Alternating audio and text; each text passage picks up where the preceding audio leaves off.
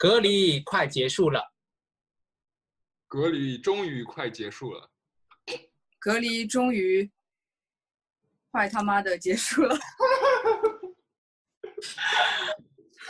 谁的隔离终于快他妈的结束了？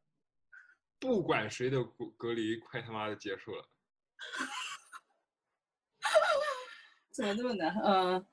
好难啊！加一个字也可以对吗？可以对，嗯，不想管谁的隔离快他妈的结束了。不想管他妈谁的隔离，啊，他妈的快结束了。你不行，重复的不行，重复的不行，啊、不想管谁的隔离，他妈的终于快要结束了。开始加点。谁不想管谁的隔离快他妈快嗯、他妈的快要结束了，我觉得要背下来都好难。哎，不对，这这你也重复了，你也是谁的？你也是谁呀、之前已经加了谁了？哦，是吗？哦对呀、，OK，哦哦，我不想管 谁的隔离他妈快要结束了，我们我们不想管谁 的隔离快他妈的快要结束了。我们今天不想要管谁的他妈的隔离快要结束了。我们今天上午 不想管他妈的谁的隔离快要结束了，我们今天上下午不想管谁的隔离快他妈的要结束了。哈哈，到这里我觉得觉得 OK 了，那一群无聊的人跳不出来欢迎收听这一期的不可可说。不能讲。一个男性学女性主义治疗，呃，这到底是怎么回事，还有一个跟它相相对应的是去权。欢迎今天的嘉宾，欢迎今天的嘉宾金文。Hello，Hello，大家好，我是金文。嗨，金文，你还在隔离对不对？对，倒 倒计时还剩一天。倒计时还剩一天，对，也感谢你在这个最后的呃这个隔离的假期中抽出时间来上我们节目聊天。感谢嗯你让我隔离的时间变得更有活力了，可以 做一些那个。商业互谢。嗯，上一次我们就是张怡啊，我还有邀请了金文，还有一群伙伴，呃，一起玩了那个呃女权主义的游戏吧，理智会的生存游戏，呃你还记得吗？还还留下什么感受吗？感受就是，嗯、大家玩的都挺投入的，然后呃很专注，很很烧脑，然后也蛮多的这个呃蛮多的 surprise。蛮多的 surprise。对，我也是想说那那次其实也是没有太多机会，我们有深入的聊，因为我们那次真的玩了三个多小时。对然然后就想，因为知道金呃金文有在女性女性主义治疗这个流派上有更多的钻研，所以想特地在一起邀请你来聊一期啦，关于女性主义治疗啊，或者关于其他的方面也好啊。那首先想请金文自我介绍一下吧。好的，呃，谢谢你们二位的这个开场的导语啊。然后啊、我是刘金文，啊、是一名呃，从呃从一八年呃毕业之后，在美国呃学了这个心理咨询的呃硕士之后，然后回国啊、然后我自己是啊、主要以这个就女性主义是我呃做咨询工作的一个主要的呃流派之一。然后嗯呃，我常常觉得女性主义和多元文化之间有着这个呃千丝万缕的联系。啊、它嗯对我自己的这个成长啊，还有就是呃工作来说，都有蛮重要的意义吧。嗯嗯嗯，那就是我我必须把我这个很急迫的问题先抛出来，因为我第一次看到你就是一个女性主义治疗师，然后是个男性啊，我就觉得啊，这个有点落差，一个男性学女性主义治疗，呃，这到底是怎么鬼？呃一般有没有人提出这样的问题呢？就是像我这样很傻的提出这样问题的人。嗯，不傻，我觉得这个本来确实是看似两个蛮有反差的东西合在一起，啊、听你这么一说的话，虽然我这个问题听过很多次，但是每一次当人提出的时候，我都会重新去啊、想一下，我现在可能会怎么回答这个问题，看有什么不一样的地方。啊、那我就嗯。啊、就说一说吧，啊、嗯你从几个几个不同的维度来讲，你先从我自己的维度来讲的话，啊、我我自己觉得，啊、男性的女性主义者也好，啊、或者以女性主义流派作为工作的啊、主要的这个方式来讲，我自己觉得没什么，就啊、蛮正常的，因为，嗯，因为换句话说，就是说，啊、我们生活在一个非常啊、父权、非常男权的社会当中，那这个社会当中也有不同性别的人。那其实，呃，怎么说呢？人我们在不同的维度上都受这些东西的影响。啊、我是个男性也好，啊、啊、或者是其他性别的人也好，都会受到男权思维的影响。这些东西也潜移默化的影响着我们。啊、那呃，女性主义的这些嗯视角嗯啊，或者思维方式，呃，同样也可以就是反过来影响影响我们彼此。啊、嗯另一个方面可能也是一些呃机缘巧合吧，就是啊、我在自己的这个呃成长或职业发展上有一位啊、有一位师姐，然后她也是啊、非常专注在呃专注于女性主义这个领域的一些一些工作，我们之间就就经常会呃我的很多师姐她们都是呃经常会跳舞嘛。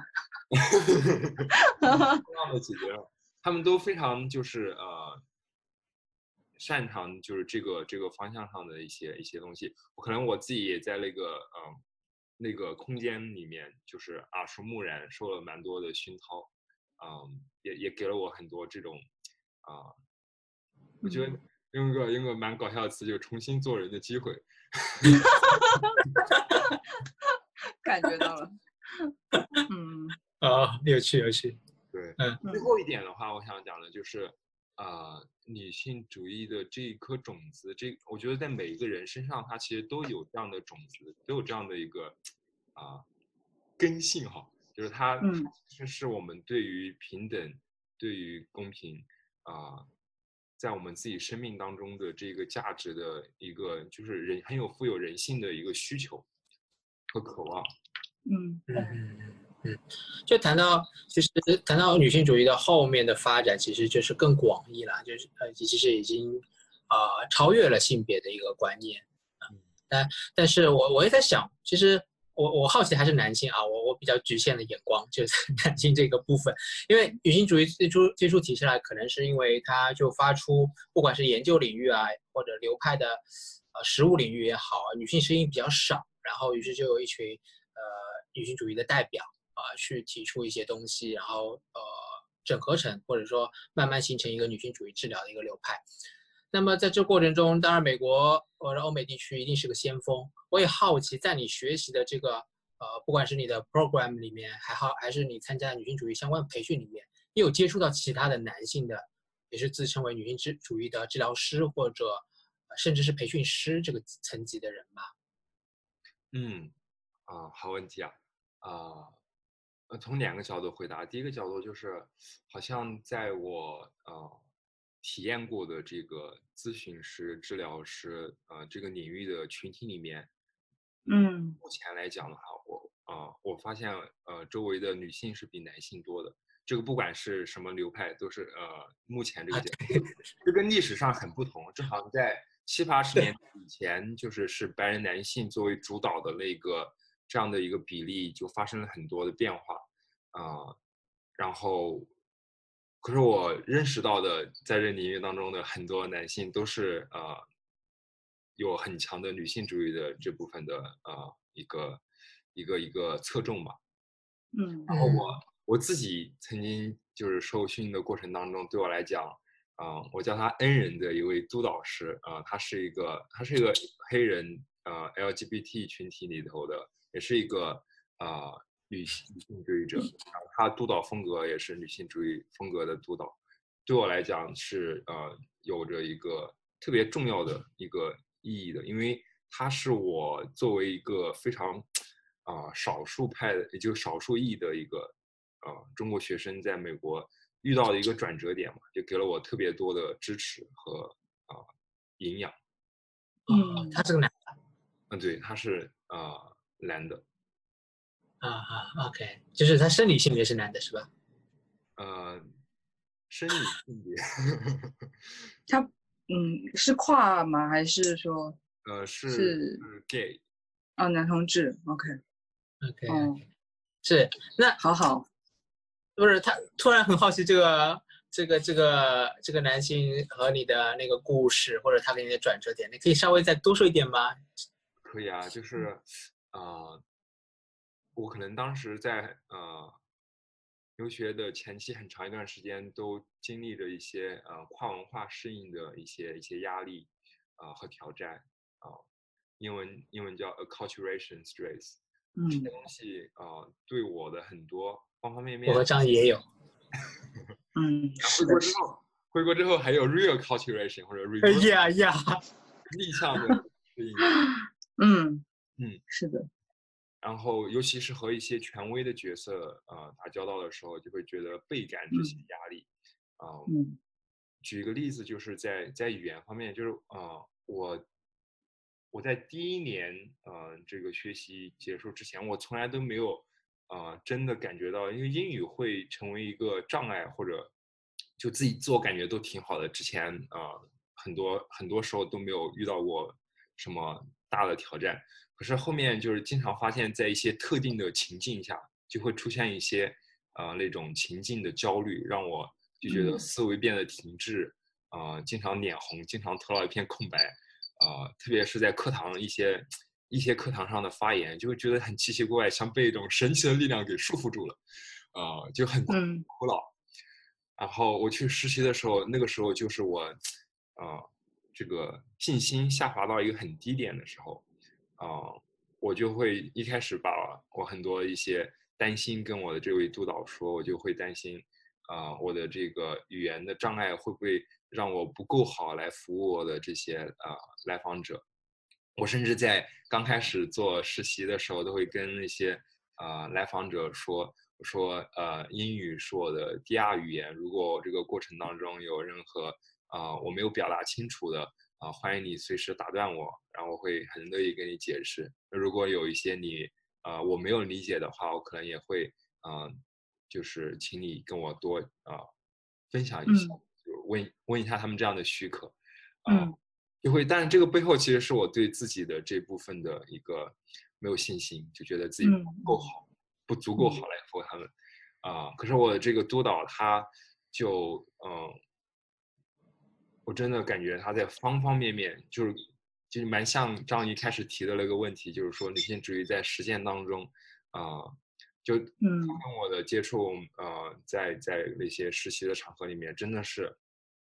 啊、我所有就是提的问题，或者我啊、在任何情况之下向他寻求帮助，他都会给到非常及时的、热情的，他非常嗯、呃非常的友好，然后呃去看到这些问题背后，他去挖掘这些问题的价值，啊、会给很多的空间给我，让我觉得每当我需要呃这个帮助或者支持的时候，他一定会给百分之百的这个呃鼓励。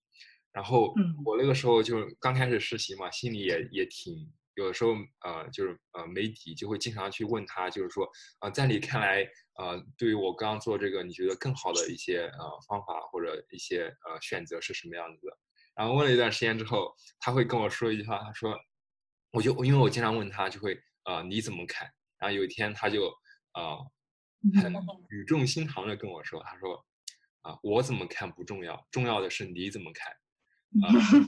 你怎么看才是最重要的，就非常让我觉得嗯被呃赋很赋能，赋能，嗯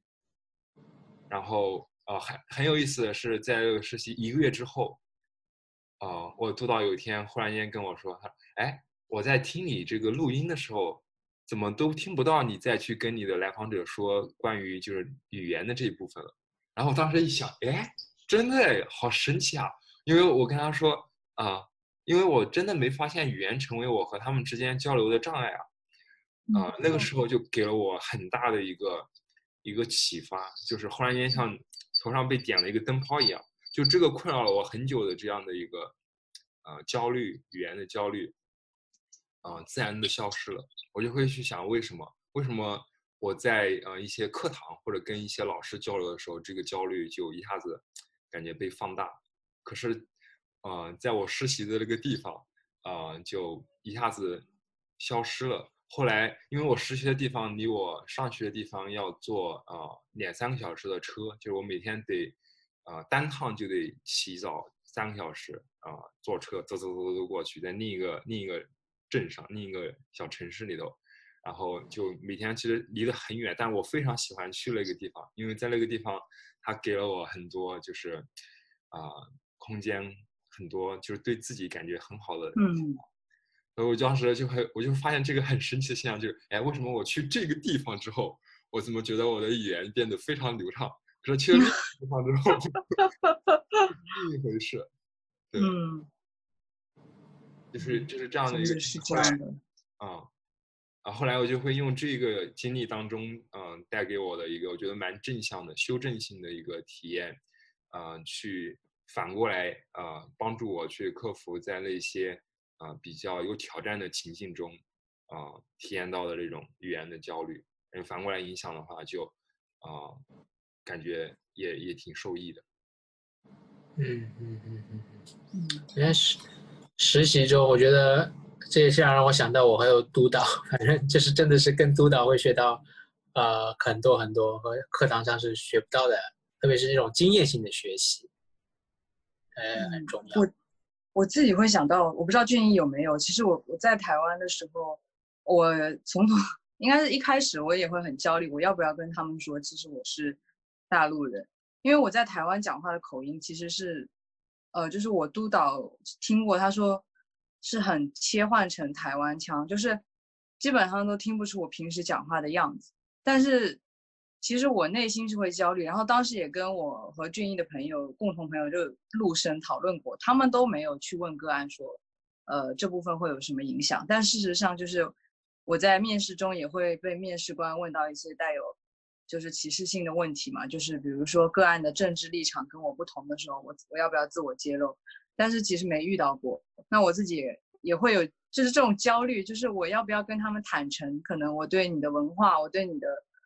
呃，生活没有那么的理解，呃，因为我们背景不一样。但事实上，我最后也是好像到后半段是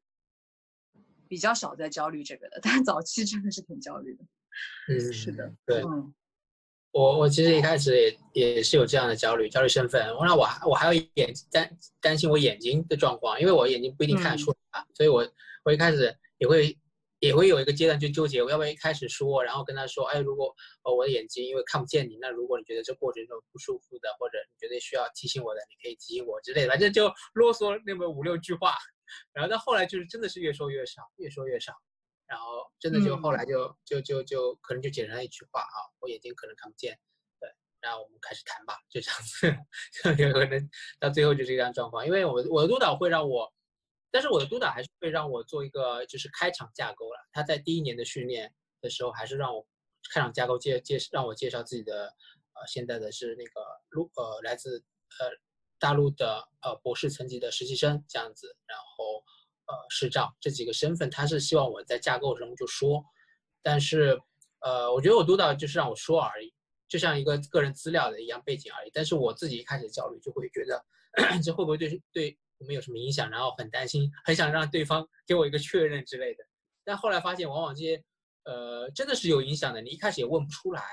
对，就是真正如果是有一些什么状况，你在后面可以。去去重新的去回顾才是更有意义的。你在开始其实就是自己的焦虑而已。对对对，对我来说啦，嗯嗯。哦，我刚刚听张怡还有俊逸说的时候，就感觉真的是热血沸腾。我我可以把自己的就是静音了，因为我感觉就是我会不停的发出一些感叹词，然后听众可能看不到，就是我不停的在伸懒腰、搓手，真的很兴奋。嗯，就就你怎么了？为什么热血沸腾？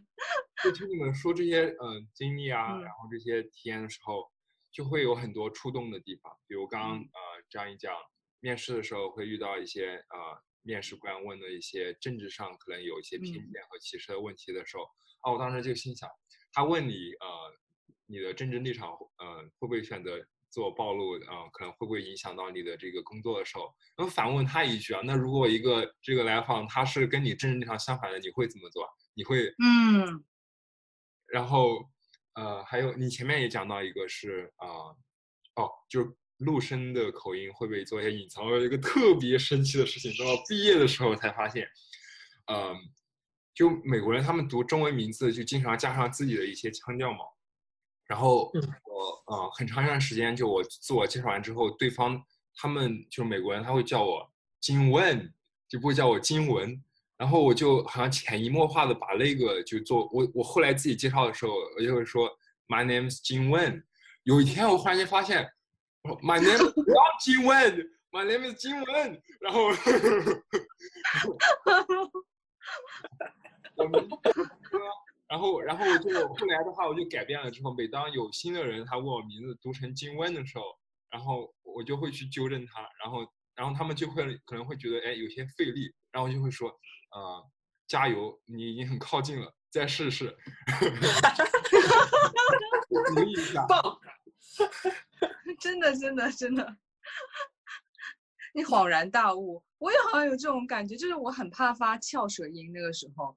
因为在台湾他们是没有翘舌音的。然后，其实因为大陆的，就是这个这个身份的关系来说，还有一层更加隐微的，我怕唤醒他们这种被压迫感，就他们内心的被压迫感，所以我也就切换成很平时，就是张怡这样子，这样子就类似这样。然后，但有一天我跟一个北京的学妹，就是呃，俊逸可能知道是朗朗，然后他是一个北京人，他讲话就是标准的北京腔，但是他说他的来访从来没有问过他是大陆人这样子，然后我就在想他他自己也从来没觉得这有什么问题，我那一刻也突然觉得是不是我自己太敏感了，就是好像他说他的来访会觉得他只是普通话特别标准，对，所以对啊，我那一刻也在想是我太敏感了吗？就是啊、哦这种恍然大悟的时刻，我我我发现就是呃，语言这个时候就变得非常、嗯。非常有力量，就语言从来不是中立的。啊、呃因为我们经常就因为女性，因为我自己从女性主义里面获得的一个思考，就是我们经常会听到一些主流的或者具有主导性、压迫性的声音，对于这些不一样的东西，他们啊、呃不一样的体验，他们可能讲，哎，会不会是你太敏感了？然后嗯反过来问一句，就是会不会是你太麻木了？嗯，对对对对，反问大法。这对这个就是在女性主义中会强调强调的呃重新建构嘛，我们的一个行为，我们去重新建构，然后我们也在做点事情，就是我们去慢慢的觉察到，哎，我们的行为是是是是被怎么样的一种文化给塑塑造成这样子到底是我们的主动去适应，还是其实是我们被动的去被被塑造成这个样子？对，对然后我们刚才谈的，其实也是很很对应一个多元文化，呃，或者说不同文化的一个对照。这其实回应到这个，我要拉回来 我刚才的问题，就对我来就是，哎，一个男性，对不对？一个男性，然后一呃一个女性主义治疗，那这好像又有一些所谓的所谓的标签上的差异了。那比如说，我会想到，那呃，比如说你在实务工作中接个案，那呃女性的个案，然后用女性主义治疗的方式方式去进行。那女性主义治疗中有一呃有一个呃技术，呃就比如说也不应该说也是普通的通呃通用的技术，就是自我表露了。但女性主义者会更多的自我表露，因为从自己的那个状态去去去示范，哎，我曾经受过怎么样子的一种嗯文化影响之类的。那所以说回到那作为一个男性，呃，你的你的经验是否呃可以也可以带给那个来访者的，我说比如说一个女性来访者一些不一样的看见啊这样子。呃，我在好奇这样的互动，就是和性别的差异会不会有什么不一样的化学反应？哦，嗯，就首先我们做咨询的自我表露的部分，肯定总是很很谨慎的，很 mindful 的一个一个呃事情，嗯，然后确实就是女性主义的呃风格里面，还会更强调一个透明化，就是呃这个部分，呃跟其实跟知情同意跟我们工作的知情同意非常相关，无论是书面的书面的知情同意是女性主义心理学。呃，通过很长时间的这种提议才诞生的一个作品，以前是没有知情同意的。可是，对对对，这个这个我也是上次听你的讲座我学到的哦，知情同意的起点是在这里。嗯，可是知情同意它不仅仅是一个书面的工作，它是从我们跟来访者接触之的那个时刻到我们结束咨询整个过程，都是需要做知情同意啊，它不仅仅是书面那个东西。而是我们真正的呃不停的就是持续的帮助，呃对方在我们的合作过程当中，让他对很多呃事情背后的原因啊，就是做一个透明化的过程。我们可能会使用到技术，啊可能会出现的一些局限性，啊这些东西都都会呃就是很鼓励去，呃把它给呃透明的澄清，因为这是一个知情权嘛，嗯。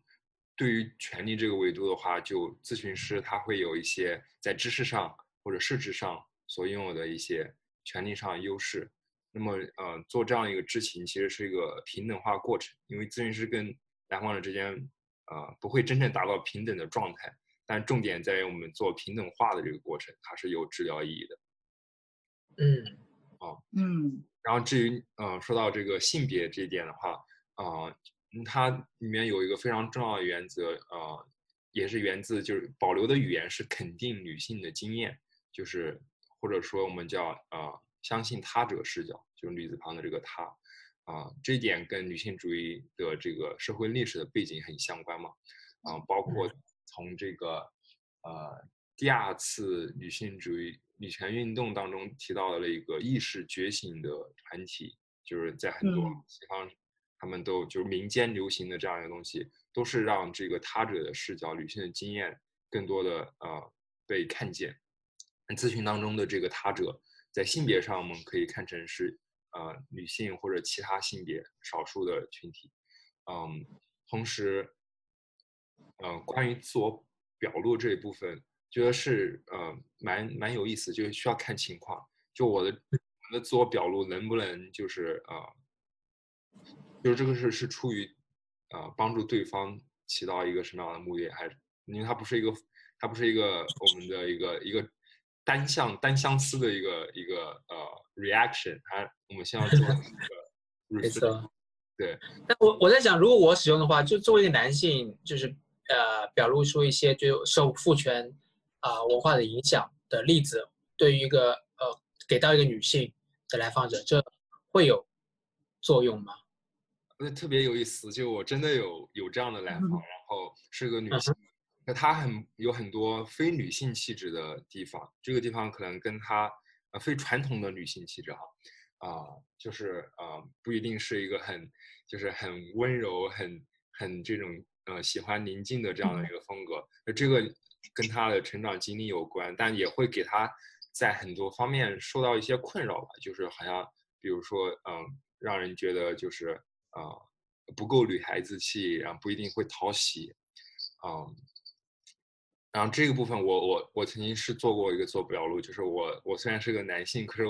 呃我我有很多就是非传统男性的气质，啊，就是这个方面的一个共情，当时是呃感觉蛮强烈的，就彼此的这种啊连接感都会，这个点并不在于说呃让他知道我呃我是。有这样的体验就完了，而是说这个背后我们都有一些呃，跟一个主流的标准不同的自己，然后嗯嗯，然后那种感受是是相连的，对，相通的。OK OK，对，这个这个就是呃和和属于哪个呃身体性别没关，它关键是和主流的标签不相同。从而因此因此而受到的一些呃压迫来说是相通的，所以这样的表表 make sense。换句话说，就是啊，在那个呃空间里头，当来访者他把啊自己少数的那一面呈现出来的时候，啊，我们作为咨询师，如果可以唤起自己内心少数的那个声音，跟他对话的话，其实是我觉得呃会有很多就是啊相通的机会。嗯就我心中的那个少数的自己，跟对方心中的那个少数的自己在对话。嗯嗯嗯，太棒了，嗯，很美好的感觉。那刚才哎，说到这里，我我我我也有个问题，就是我一直都有这个好奇。嗯新闻觉得，就是如果是以女性主义治疗的角度，你觉得一个治疗是需要有意识的去自己的，就把自己的性别尽量不要那么的呃主主流化嘛，或者说就是去去性别化，类似说我我尽量减少因为我身上的性别特质带来的一些偏见，那包括外在和内在。还是说，如果我认为我就是一个特别女性化或者特别男性化的人，我就做自己。呃，是说我们在这个呃 gender expression 上面的，就是性别的表达吗？还是？呃，应该是性别表达这个问题来自于，就我有一个硕士班的同同学，然后她是一个外表非常女性化的女性，那她常常做伴侣治疗的时候会遇到太太说她的动作是狐狸精，就是类似吐槽说，就是说小三啊，对，就是像你这样撩头发的，是吗？就是我从来没听过这种评价，但我觉得她本人也是看起来很女性化的一位女性。然后有时候太太会酸先生说，也不知道先生为什么那么想来这里，就会有一种很奇怪的对立的立场。然后我觉得这个是不，可是他的性格如果就是这样的话，那这个是部分是应该要，就是把外表期待尽量去性别化吗？就是你会怎么去看这个问题？嗯，不同人可能有不同的呃看法。对我来讲的话，我觉得呃很重要的一个部分就是嗯、做做咨询师，如果呃就是尽可能真实的、真诚的做自己的这个 authenticity 也蛮重要的。如果啊、嗯。呃、那部分呃因为很多原因，当然就是嗯这部分的表露呃、嗯。在什么程度上啊，去去打开，因为对于这个你刚刚分享的这个经历当中，我我都有一种感觉，这个咨询师会不会留下一些阴影，就是会呃有一种呃受到这样的一种一种也蛮具有啊、呃、蛮具有 羞辱性的评价的时候，会不会呃就是变得这件事情做自己似乎都变成一件冒险的事情了？嗯，哦、是，然后就是很觉得这肯定不是，呃，这个咨询师他他的任何的错或者他任何问题，然后嗯、嗯，这里面是是不是也有文化的差异啊？就是可能我也觉得好像他的督导当时也是一位很资深的台湾的督导，也是跟他说让他在穿戴配饰上尽量的不要那么的 bling bling，然后有一些职业化的训练吧，但是也有对他的手势提出一些意见，就是说可能太闪了之类的。然后我就觉得，我也一直在思考，这个看起来是迎合了个案的需要，但是就有一种不是那么畅快的感受吧，就是你刚刚说的。迎合了某一类个案的需要，不一定迎合哦了另一个个案的需要。我觉得督导的视角，督导视角是在训练视角了。训练视角，啊、我们任何的主流训练就是在长模下去训练，所以说我们就会被教育中立啊。比如说教育中立的时候，在穿着上就会要求，哎，不能咨询室里面你要穿，不能穿短裙、短裤。对女生来女性来说啦，很多就是这样子啦。我是觉得，我是这样想啊，就觉得这是一种训练嘛，训练就是在一种常规的呃模式下，然后它就是有单一的标准。但是我我并不认为这是一个呃呃，就是一定是这样子的，因为其实单一的标准训练出来的就是一个训练师被呃一个咨咨询你是被训练出来，你是去去能够呃迎合主流的市场需要的，也就是你可能会被百分之五六十的人呃看上去还蛮好的，还蛮中性的。但是作为一个多元视角的话，我觉得缺乏一种训练，就是一些训练师、心理师他也可以很个性。当然，嗯这样个性的心理师出来，他不一定是就被所有呃呃很大笔的呃客户所认同的，但是他有他可以有他自己的客户群，他的特性也是呃呃很很适配了一些一些少数族群的部分，所以我是想我是觉得，呃，也是一种选择，就是说呃在在我们在在在被受训的时候，还是可以。呃，可以在所谓的一个主流训练中去去被训练，但是你同样也可以自给自己保留一个选择，就成为自己。因为成为自己的时候，如果你这个自己是非常非常有个性，当然也要承担这个选择所带来的一些一些不同的路径。对，我觉得，我觉得是我是这样想的。嗯，OK，所以我也会，我我想我以后如果我的客户群呃多了，就是我不需要去迎合主流的客户群，就是。广撒广撒网的时候，我已经有一些很独独特的鱼会来找我的时候，那我以后就可以穿着背心了，是不是？我也不用担心那么多了。嗯，我感觉这谈到了一个非常呃有有意义的一个点，也是女性主义里面啊可能常会嗯容易被一开始忽略的地方，就是呃我们在谈就是呃少数群体风格的这样呃的一个咨询流派的时候啊。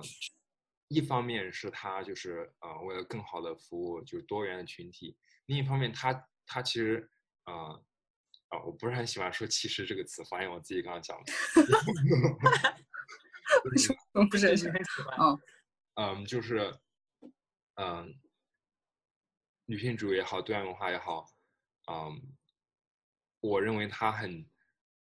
很有一部分的空间啊也不是一部分，相当大的一个空间啊。和能力，呃，可以去跟呃主流的群体去工作的，啊，不仅仅是就是局限在少数派，因为多呃主流的这种工作方式，它是渗透到很多方面的，或者说全渗透的，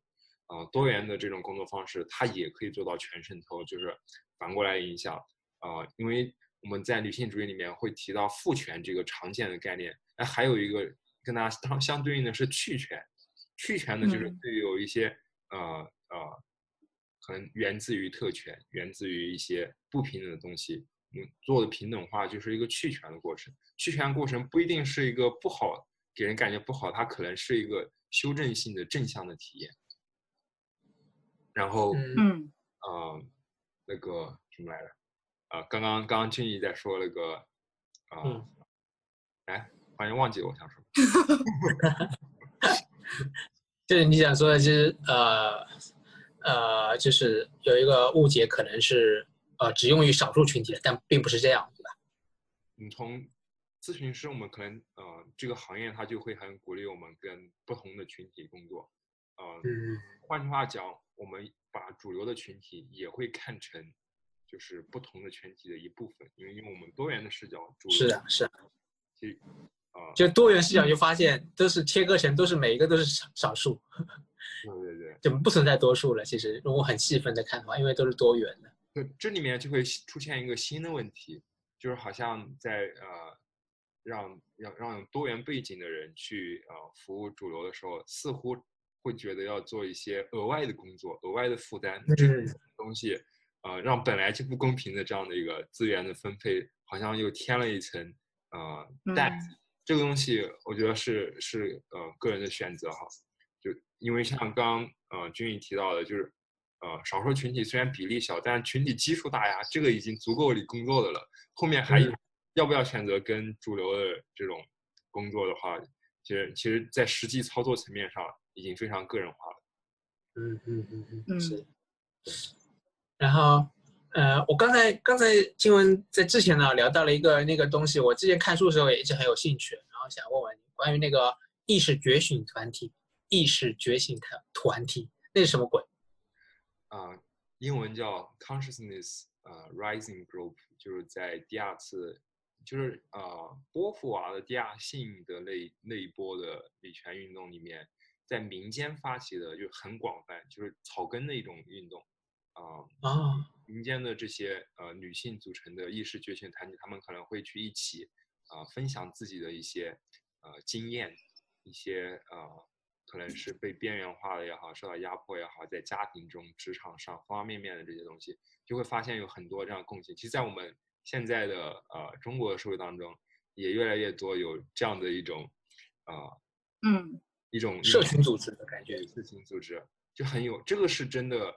是从根上面在发起发芽的一个东西，它不是自上而下自是自下而上从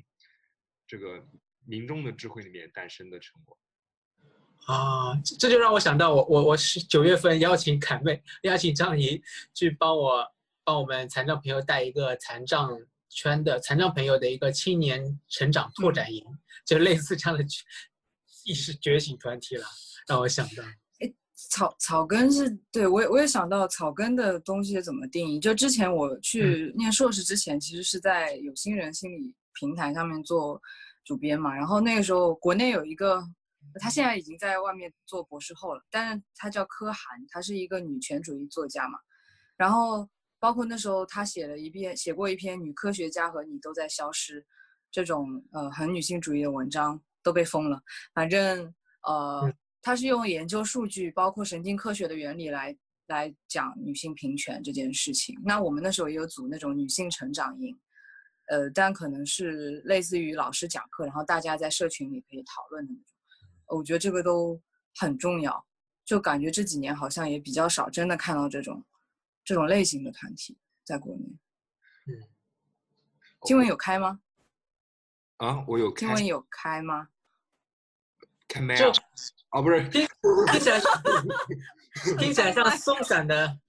松散的草根组织。那我我那是否现在从第二波发展到现在，是不是有个专专门的心理团体，就是会会以这种形式，所谓的女性意识觉醒团体这样子的进行团体工作的？嗯，意识觉醒团体它并不是一个呃有组织的或者有带领者的一个治疗的嗯或者一个啊民间发起的一个，就像是一个 pop culture 一个流行文化一样，那个时候它嗯兴起了，所以它的这个渗透力就很强，各行各业不同需求的人都可以参与啊、然后我觉得刚刚张英问了一个呃价值连城的问题，就是呃我们如何定义草根？因为这一点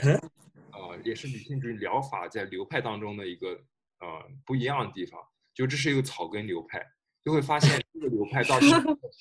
女性主义疗法这个流派到现在没有创始人，也没有人去宣称自己是创始人这样的一个做法。呃，有本书叫《女性主义疗法》，是那个劳拉·布朗博士写的，他是那本书的作者，但没有人会称自己是这个流派的创始人。所以他的定义前最终又交回到呃草根身上，就我们可以自己定义自己在我们的这个呃工作或者生活中的使用。哎，提到提到劳劳尔布朗我就想到印象比较深刻，就是她曾经写了一篇呃女性主义和人本主义人本主义的一个文章，然后就是就说罗杰斯的什么真诚一致啊、同理啊之类是是很好啊，是很认同的，也是奠定了一些呃平等的一个理念，但是他他认为呃罗杰斯的那个那个平等还还不够很还不够很彻底的平等还是什么的。虽然虽然好像都是很，就是罗杰斯也是很注重来访者的自己的那个能量的嘛，自己的部分。然后女性主义也是会强调，哎，我们对方才是一个专家，自己生命脉络的专家。但是好像呃不太不太一样，我记得他说。然后他也我记得他说就是说，罗杰斯是一个优势优势权力地位的人，嗯就是他他是一个呃优势的男性，然后好像他的家庭背景也不错啊之类，所以说。在文章中好像透露，语言中好像透露出一点点，觉得罗杰斯好像不太能够理解呃少数群体的部分。我我我记得这个片段。我我也记得，我专门翻译过这段话，所以很哦，是。哦，对我我看我能不这么解读能找到。呃，因为从这个嗯白人男性的角度，就其实呃人本的这个东西，人性的东西，呃每个人都具有，然后在咨询当中一直以来都强调。可是因为身份的呃差异，啊、主流和少数之间的不平等，人在共情的时候就会有很多的限制啊，就是呃。嗯嗯超出了自己经验范畴之外的东西，我们自己潜移默化的那些价值观、立场，很多东西就会那个时候就会跳出来，呃，拴住我们。那这种情况之下，就形成了蛮大的。嗯，我我是想到我自己也有感觉，就是因为戏剧治疗的老师是美国人，然后有男有女，然后然后然后回国也听了一些，呃，就是外国老师的一些课，我就觉得好像这是一个吐槽，就是白人男性他很容易有一种迷之自信在里面嘛，就是然后白女性甚至是白人女性一个也是教授级别的，那我觉得她也会展现更多的脆弱和不安，就是那个嗯。感觉是不一样的。是的，啊，老师的感觉啊，对，就你你比如俊逸的博士导师对吧？就我觉得女性她更能够去展露一些我是焦虑的，我是不安的，我有脆弱，我有我有我有恐呃恐惊恐的这种状态，但是男男性就就比一直很稳啊，或者说总有一种那种很稳的感觉要 hold 在那里，还蛮嗯。常感觉到的。嗯，嗯，那这个国内的？国内 国内的男女 男女老师，你有见过对比？男女大咖啊，不对，啊，上次我们和凯妹就是在在聊，哎，哪个活动啊？我们看海报上一清清一色的男性大咖，是不是？啊，哦对对对，哦，这个点真的是我刚回国的时候超级吐槽一个点，就是发现国内几乎看到了所有的培训机构啊或者协会啊请的专家清一色白人老年男性，他把这个跟心理专家的这个东西画几乎画上了一个等号，就是、嗯哇，这个就很可怕了，就这文化殖民一下子就铺开了。对，哦你觉得就是就很奇葩的，就是心理咨询师大部分都是女性，然后呢，到大咖呢全是男性，就好不容易好有几个什么张海英啊什么，就就就没几个，真的是。对，呃，我找到了哈，先有两嗯两句话。第一句话是呃，Laura Brown 讲，就是罗杰斯的理论在一九五七年和之后的几十年受到他当时的视野和美国心理学视野的局限，呃，没有能够看到导致心理治疗关系呃方面权力分配不平等的那些权力动力和文化性压迫的现实。嗯另一个就是刚刚俊逸有提到相关的一点，就是，呃，权力作为治疗关系中的因素之一，被罗杰斯隐约的留意到了，哎他还看到了一点，隐约的留意到。明确的提及。我相信这也反映了罗杰斯未意识到自己是拥有特权的人，因此限制了他看见那些权力动力，并将其整合进他的理论中的能力。嗯嗯，还是很文明的，很委婉的一段那个批判，是的，限制了他的能力。毕竟是吧？毕竟你看，这就是一个作为一个呃少数群体要发发声，然后你对对一个很权威的一个呃角色，你你你就只能发这个很温和的一个声音，对？你不能嗯多说什么。哎，这个其实挺有意思的，就是发声，呃，发声是否需要是温和的，或者说它的一个利弊权衡，呃，是是，就我我个人感觉，就在嗯在美国很多的时候的发生，包括现在我们看到的美国的内部斗争的发生，都是非常刚烈的，嗯，哼刚烈。真的是刚烈。哇，这种刚烈程度，他会给自己起个名字叫呃 assertiveness，就是看一个人他呃够不够这种呃自信，够不够坚嗯毅。他甚至用这个来衡量你是不是一个呃能够震慑住人的人。嗯。呃可是，在女性主义里面，呃，会提供一个新的选择，就是发声可以是温暖却有力量的，呃，就这是个选择，并不是要求所有人都是这样子。呃，因为那些呃对，有力量的事情，也可以是就是呃 vulnerable 的，就是很很是。脆弱的声音。对，好像美国很吃刚烈的这一套吧。我觉得不够刚烈、不够坚定，就没人理你。但是在华人文化好像又是另外一种感觉，你太刚烈了，人家很排斥，有时候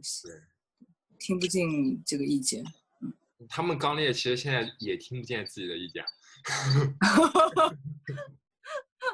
这样的。那金文回国，呃俊逸现在还在吗？银行呃暂哦，离开了一下。那金文，如果你这样回顾，你会觉得要就是在这种刚烈温柔度上，是不是也有一个要转换的嗯，概念？因为我本来其实是不太适应那种刚烈的风格的，就这个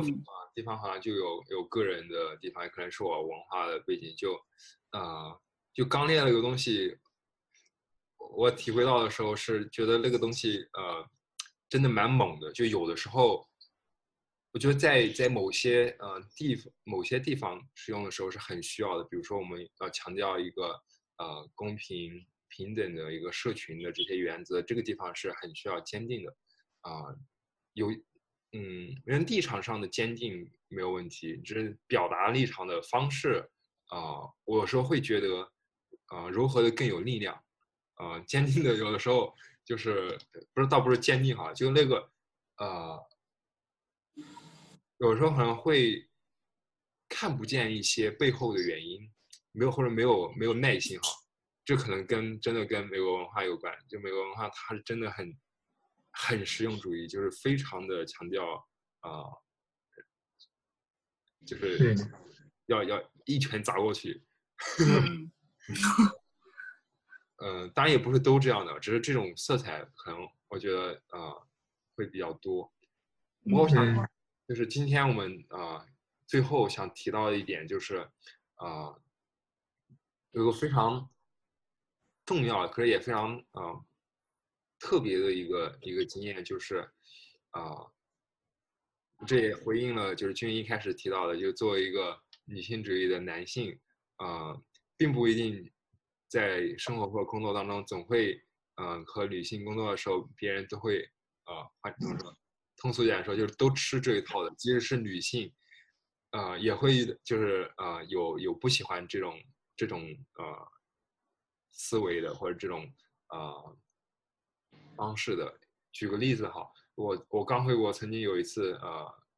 找工作求职的时候，就有一个呃一个学校，还是一个还是一个国际大学，当时就有呃一些机缘巧合，就是里面呃负责招聘的一个老师，也是咨询中心的一个负责人，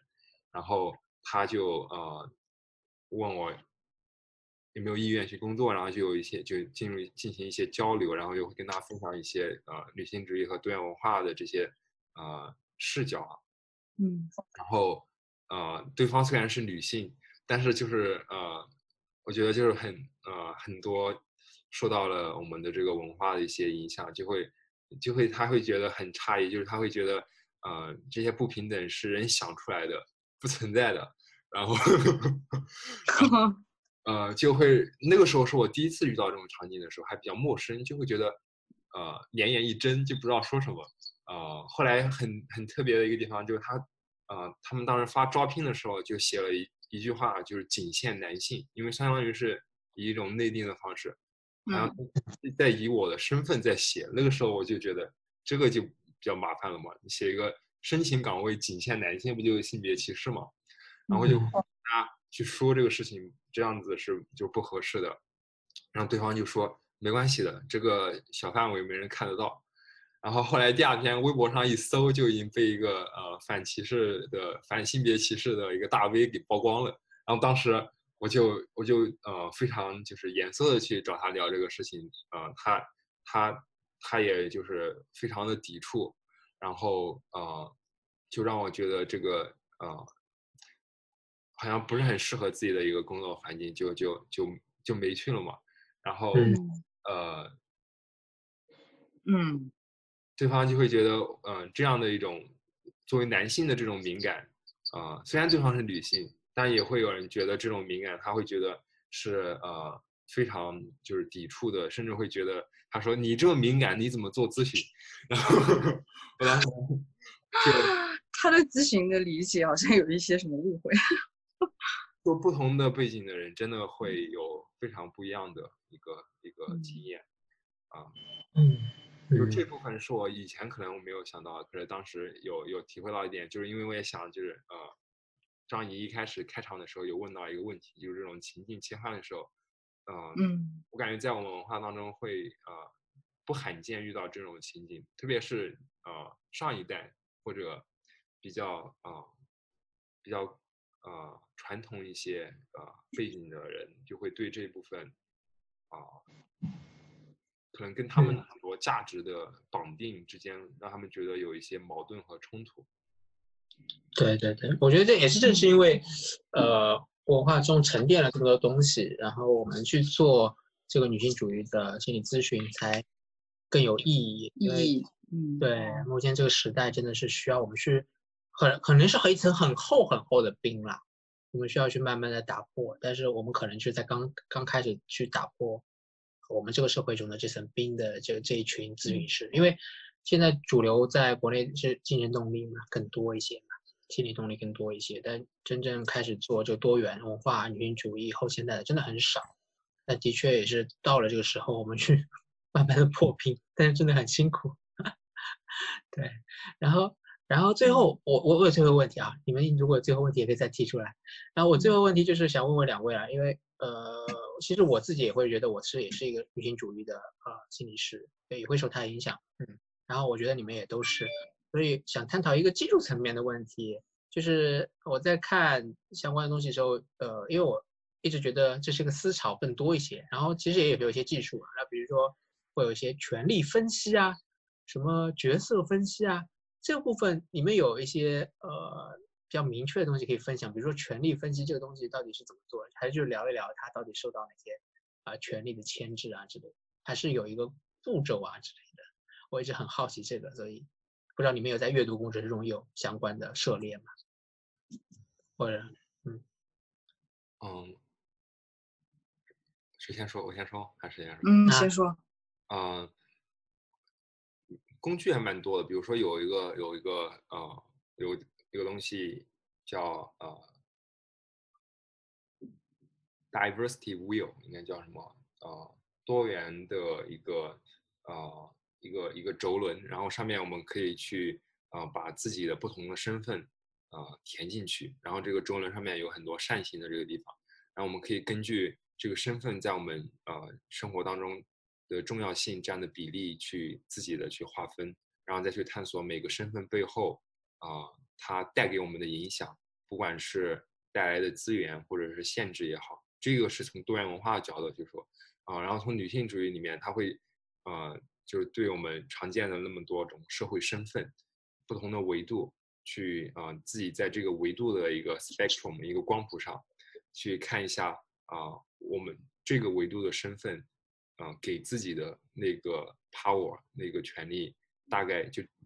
嗯，让你感觉你处在哪一个位置？有一些是优势的身份，有一些可能是劣势的身份，这些身份会随着我们情境的切换发生变化。比如说在呃在在外国作为一个少数裔的学生，国籍这方面就是一个弱势，或者语言也好，恰好也好，而且回国这个就可能变成一个优势。所以这个权力分析，呃，就从从我们的各种社会身份、性别、年龄、种族、国籍、呃地区、文化背景啊，然后信仰也好，就方方面面都可以。嗯嗯，好，然后就为我们的。听众也谋谋个福利，这个 diversity will，你你在你的那个经文新工作有没有分享？我们有有一些链接可以分享到呃给大家。还没有分享，以后有机会的话发一下。尽快尽快。感觉好神奇。对，嗯哼嗯哼。对这个，我在因为做一些督导的时候，嗯，这个是我会就是透明化去表露的一个地方，就是啊，会很侧重于就是啊咨询师。对于自己啊文化身份的一个探索和发展，就会去讨论作为一个人啊，跟作为一个咨询师，你的哪些身份啊对你来说是重要的？这些身份带给了你怎样的影响？这些影响在我们的咨询当中，他们会扮演什么样的角色？嗯嗯嗯，感觉这是经文，就是有一套很系统的这种。嗯，解构主流的这种工具包，还有这个思思路去跟个案工作。我自己是，嗯，我觉得没有那么系统的一个概概念吧，但是可能会想到像是戏剧治疗里面有一些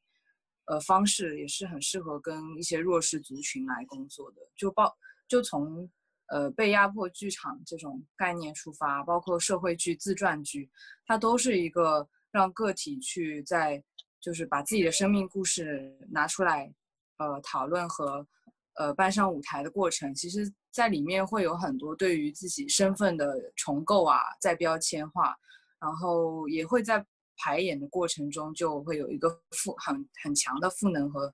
自我肯定的效果。那最后的演出也是一个呈现，就是等于说让整个系统都呃纳入进来，来帮助他们增强这个自信还有社会化的部分。然后如果是个别自伤，其实我觉得我自己更多是带着这个思路去理解个案吧，包括现在社会上很多的文化现象，比如说女性为什么容易歇斯底里啊，然后饮食失调啊，为什么为什么女性这么容易遭遇这些问题？包括那时候上。在台湾的时候，有个老师说，他说台湾的女性的那个 borderline 的概率是最高的，还是什么？就是他说，因为台湾的女性的地位其实很不够。呃，他他是我忘了他那个具体那个思路是怎么说，但他说研究表明，好像华人文化下 borderline 的概率有增高什么的。那我觉得就是带着这种思思路去理解个案现在所面临的这个问题，而不是把它当做一个很病理化的东西去看待吧。嗯。嗯嗯，嗯，好，谢谢两位的回应。那我们我们今天多长时间啊？我们是应该有一个小时吧。去掉前面的就是非录音的环节的话，大概现在几点？十二点十五。啊，差不多一个小时吧，差不多一个小时吧。嗯嗯嗯。对，然后李智慧还没聊，李智慧完全被忘了。李智慧就，我刚刚还在想，就是你们说他呃留下的一些影响的时候，我忽然想，就是他给我可能呃在在心灵层面上一个很大影响，就是我经常看到一些呃人或者事的时候，就会发现无处不在李智慧。真的吗？就是有一种那种被好像被宿命束缚的力量，真的呃蛮多的。哦，嗯。好呀，最最近很很宿宿命哦。对，很宿命。那最后有有没有还有什么想分享的呢？因为这位因为之前提到什么生活中的女性主义的一些东西。哦，对对对。嗯，还会想要特别现在在这个时候特别想说的吗？嗯，那我对我来讲的话，目前这个阶段我非常呃感兴趣或者想要去探索的方向，其实我又说了 其实。就呃，OK，其实就其实吧，呃，对嘛？其实，对啊，其实就其实吧。啊，我之所以不喜欢呃说“其实”这个词，因为我觉得，嗯，它常常出现的时候是说话者呃有一些想要去呃 imposing 的，就是去啊施加的一个价值观，就是说这个才是现实，其实嘛。现实的样子是这个样子，但啊，其实只是说话者眼中的主观的现实，啊，嗯。嗯，所以所以我有时候就是听到其实多的时候，我就会变得嗯比较比较敏感，嗯，我现在这个阶段就非常嗯侧重于去看啊女性主义在我们文化中的呃一种一种生啊生态模式吧，就它不一定。因为我们现在谈的这些女性主义的理论，呃，西方的色彩过重了，就是压倒性的这种西方的色彩、文化色彩，这个东西本身没什么。只是呃，我现在很感兴趣，就因为它本来呃，怎么说？就是它是有着呃非常高的参考价值，这个是肯定的。同时，他也在没有呃经历过一层这个文化的反思啊和对本土文化了解的时候，在地性的一些处理的时候，它局限性也是非常强的，嗯，然后我就会越来越来越多发现，就在我们文化当中，女性主义，嗯，我们如何让它从一个外来的东西，我们把它变成一个其实是我们本来根性这个文化的根性中就有的东西。有很多属于中国人的，属于我们这个民族的，啊，一个女性主义的，啊，力量或者资源，嗯，从古至今，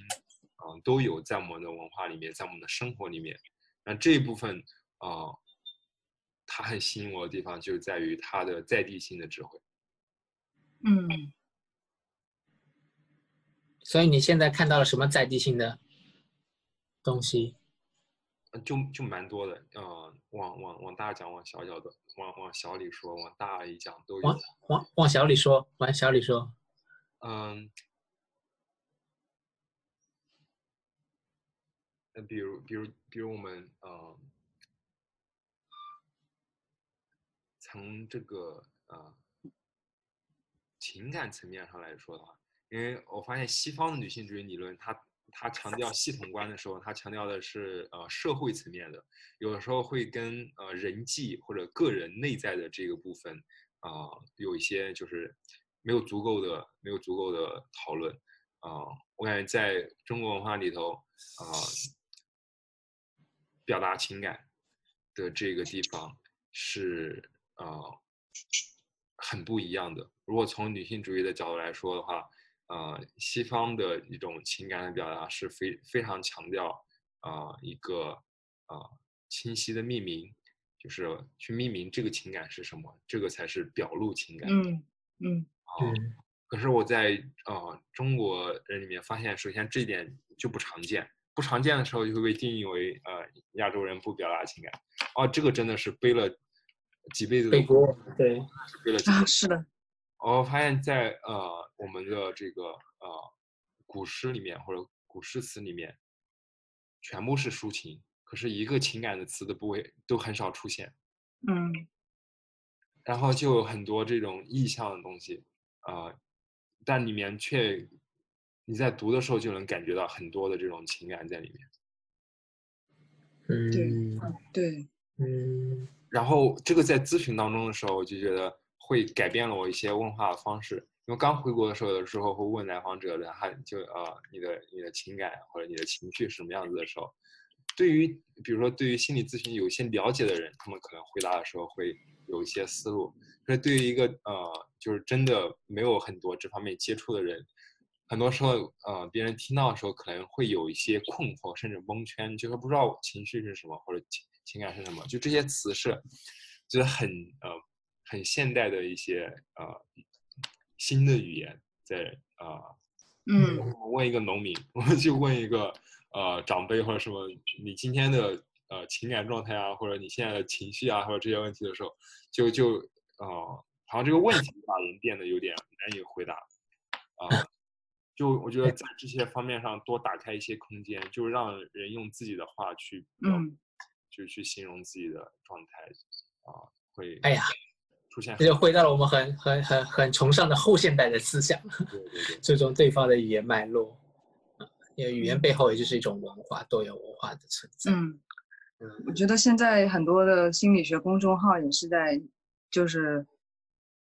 添添添什么来着？呃就是一样的，就是已经大家对于西方接受了非常多西方的这种心理咨询的理论，然后他们还会把一些西方的研究直接搬来描述我们、定义我们社会中的现象，比如说，对哎，讲不出讲不出情绪就是抒情障碍啊，等等等等，就是刚刚听经文说，我也想到这个这个环境也也是这样子，就是用他者视角来来建立了一些呃标签啊、贴在我们这边，哎，真的是，嗯对，问题化。嗯把把事把这个人或者事情有问题化，这个这个，凡是我我我现在会觉得，凡是当呃在微观或者宏观层面上有问题化的这种倾向或者行动的时候，都是我们需要非常谨慎的地方。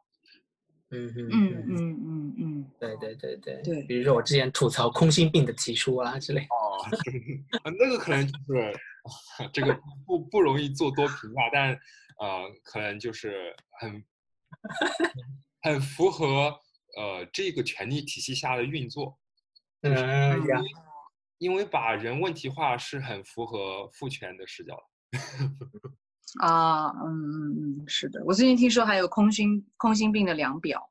我觉得很啊酷，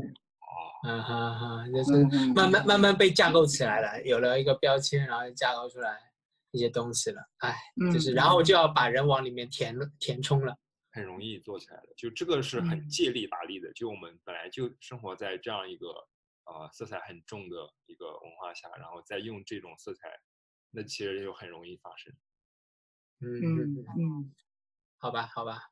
好吧，哎呀，不可说啊，不可说，我还想混不可说 以后可以可以你们专门做一期，就是呃，把这个你可以用他的方式，对吧？哎，来模拟是吧？我们来演，就是我们可以来推演一些东西，也蛮好玩的。嗯，好呀，那今天就下的，嗯，今天今天我看时间差不多了，我们就聊到这里吧。好啊，好啊，好啊，要感谢金文帮忙录音啊，我也很，我觉得这一次聊天让我自己收获很多，就也整整理了一下自己好像对女性主义近年来的一些感觉吧。我觉得跟金文聊天还蛮有还蛮有收获的，而且的确是能感觉到，呃，这种去去病理化还有很多元文化这种视角给人的这个力量。嗯，嗯其实经文还有很多经验，我们下载还可以聊啦。因为其实他，比如说他在里海大学的一些，呃，哎对一些行动、一些行动、一些倡议的行动、维权的，和和我们在台湾其实经历了很多，包括我们这个疫情期间的很多一些行动，我觉得都是我们作为后现代心理师，已经更多的参与到一些权利的不平等的一些行动层面的东西啊，我觉得这个也是很有意义的。或许我们下次可以聊聊这方面的部分，啊对好不好？这个就是我们呃今天没来得及回答张一开始提到了一个问题，就是我们呃在女性主义疗法的这个呃方面，在具体的这个咨询当中会有哪些行动啊、来进行？嗯嗯嗯嗯，好好。因为它符合那我们今天更多是在嗯哦。第一阶段，第二女性女性主义治疗第二阶段就是行动了，然后我们下次再聊喽。好，嗯，非常感谢，好。真的今天呃跟跟张妮还有金逸谢谢金文。聊得很开心，也希望听众朋友们有什么就是呃感兴趣的或者一些感嗯，可以跟他们呃跟我们分享留言。对，可以给我们节目下面留言，或者到金文星空啊，也可以给新闻留言。对对对，到时候可以把公众号简介放在那个说明，这样大家可以搜。那就这样喽，拜拜。拜拜。好的，下次再行动，拜拜。